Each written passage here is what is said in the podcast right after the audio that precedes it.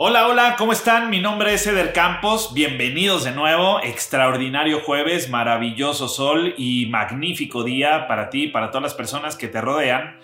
Pues hoy vamos a hablar de algo que anteriormente ya he hablado mucho de este término y de este tema y todas las personas que ya leyeron mi primer libro, eh, hay un tema en donde hablo justamente del propósito de vida.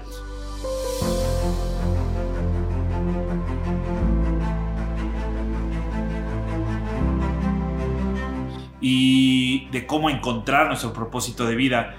Con el paso de, todo este tiempo, desde esa primera lectura que hice, entendí en realidad, eh, perdón por la contradicción, bueno, no perdón, en realidad es que es un avance en conciencia, ¿no? De entender que, claro, no es que haya un propósito de vida y ahora, en estos tiempos, en estos momentos, es que logré asimilar por qué hay tanta emocionalidad de sentirse en una angustia constante eh, sobre el por qué estoy aquí, eh, cuál es mi misión en la vida, cuál es mi propósito, qué estoy haciendo en este mundo, por qué me encarné en este tiempo, eh, por qué me toca vivir lo que me toca vivir, por qué la vida es como es, etc., etc., ¿no?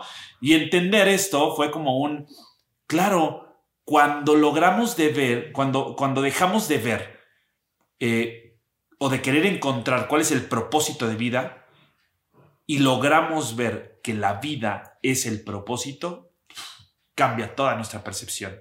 Entonces, no hay propósito de vida, la vida es el propósito.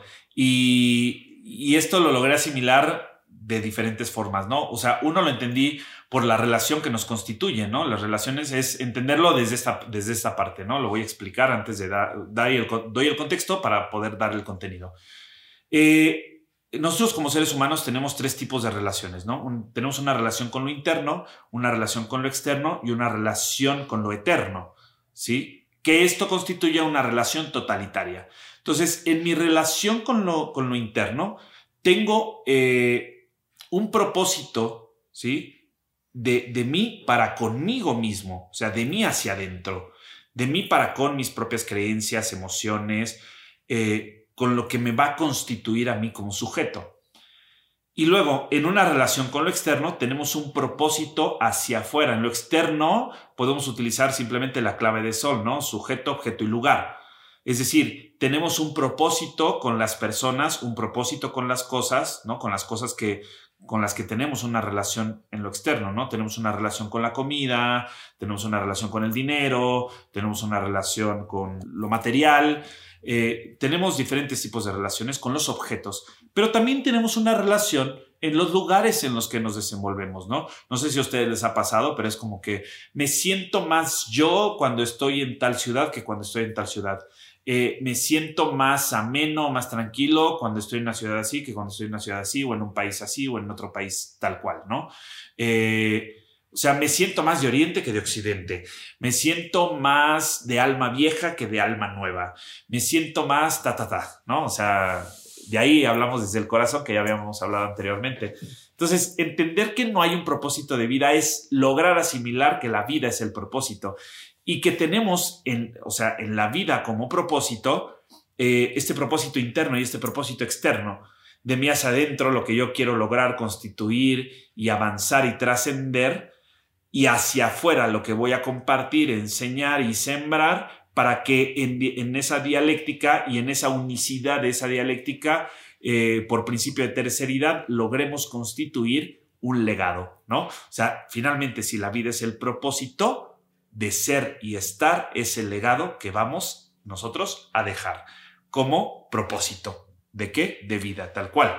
Entonces, si no hay propósito de vida y la vida es el propósito, entonces, ¿qué tanto nos estamos dando la oportunidad de vivir nuestra vida con, con lo que yo siento internamente, que yo creo, que, que pienso, que siento, que intuyo, eh, que intenciono y que al momento de intencionar hacia afuera es qué tanto estoy compartiendo, o sea, desde dónde y cómo lo comparto, este, qué creo y qué tan abierto estoy a las creencias de los otros, ¿no? Y de, las personas en general.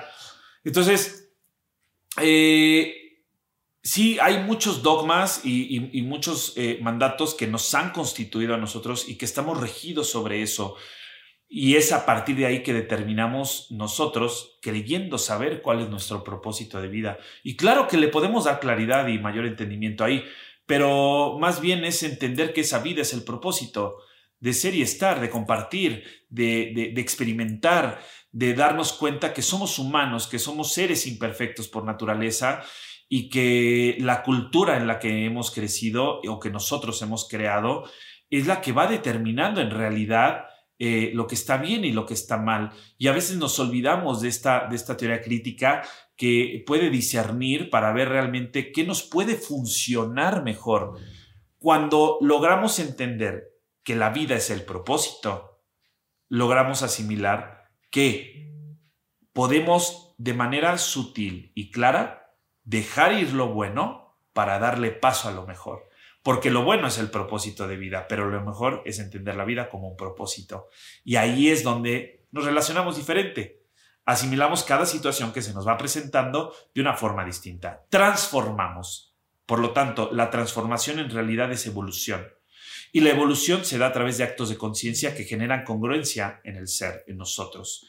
Y cuando vivo con actos de conciencia constantes, es que estoy viendo la vida como el propósito de vivir de ser, de estar, de compartir, de crecer, de aprender, de trascender, de saber qué estoy sembrando y qué estoy haciendo desde mí hacia adentro y conmigo hacia afuera para constituir un legado. Así es que eh, el mensaje directo es este. Y para que esto quede un poquito más claro, me encantaría que vieran eh, la película de Soul eh, de Pixar, que me parece impresionante, ¿no? En donde eh, realmente tienen que encontrar como esa, esa chispa, ¿no? Que vemos aquí, esa chispa de decir, ay, o sea, falta la chispa, ¿no? Falta esa, ese propósito para, para ir al mundo, para bajar al mundo y entonces eh, tener esa vida. Que después me encantaría que hiciéramos un análisis de toda esta película, que en algún próximo episodio, en unos meses más adelante, podamos hacerlo, para que entendiéramos toda la magia detrás de Soul, eh, toda la magia detrás de toda la investigación que hizo Pixar para poder plasmar justamente esto, ¿no? O sea, viene el poder de la palabra, ¿no? Como el hecho de, este, de, ay, yo me moriría por cantar con fulanito y tal, y se cae y se muere, ¿no? Eh, el entender el, eh, la magiología numérica, en donde los cuatro números maestros de magia, que es el 3, 11, 22 y 33, y entender por qué esta, esta alma o este alma eh, que se llamaba 22. ¿Por qué se llama 22? ¿no? El 22 como maestro eh, de lo oculto y que justamente estamos entrando a un año 22 en donde, bueno, habrá otro episodio específicamente para eso y entender eh, no futurológicamente ni por cuestiones de, de profecías qué va a pasar, sino hacer una hermenéutica de lo que por sabiduría ancestral o conocimiento antiguo eh, por el conocimiento de la magia nos va a dejar este 2022. Así es que eh, entiendan que la vida es el propósito, asimílenlo. Y me gustaría eh, que compartieras y que pusieras en los comentarios si la vida es el propósito, para ti, ¿cómo sería vivir esa vida? Porque en tanto le demos alineación, es como que, bueno, si la vida es el propósito, yo vivo alegre, vivo pleno, vivo en conciencia, vivo fluyendo, vivo lo que tú quieras. Entonces, ese es tu propósito de ser y estar, pero sobre todo de que eso que te está funcionando lo compartas, ¿sí? Porque es a través del otro que esto se va resignificando, pero también al mismo tiempo el consenso social va instalando una funcionalidad en, en la realidad en la que nos estamos desenvolviendo. ¿Qué pasó? Nos cambiamos de vestuario, de forma y de todo. Una disculpa, hubo un pequeño error técnico ya al final, pero bueno, vamos a, cerrar este video como se merece con una extraordinaria invitación para recordarnos en todo momento, todos los días. O sea, más adelante, en vez de ir aprendiendo, vamos a ir recordando conforme vayamos avanzando que no hay propósito de vida, que la vida es el propósito de vivir.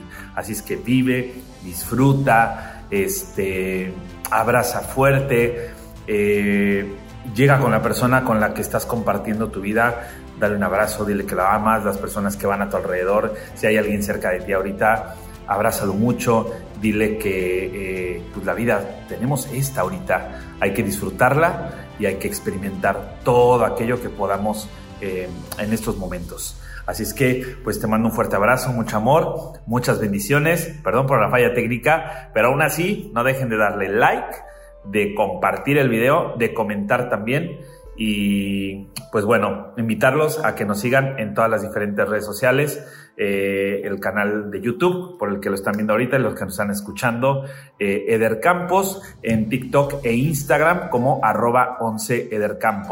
Así es que les mando un fuerte abrazo, mucho amor, muchas bendiciones. Chao, chao.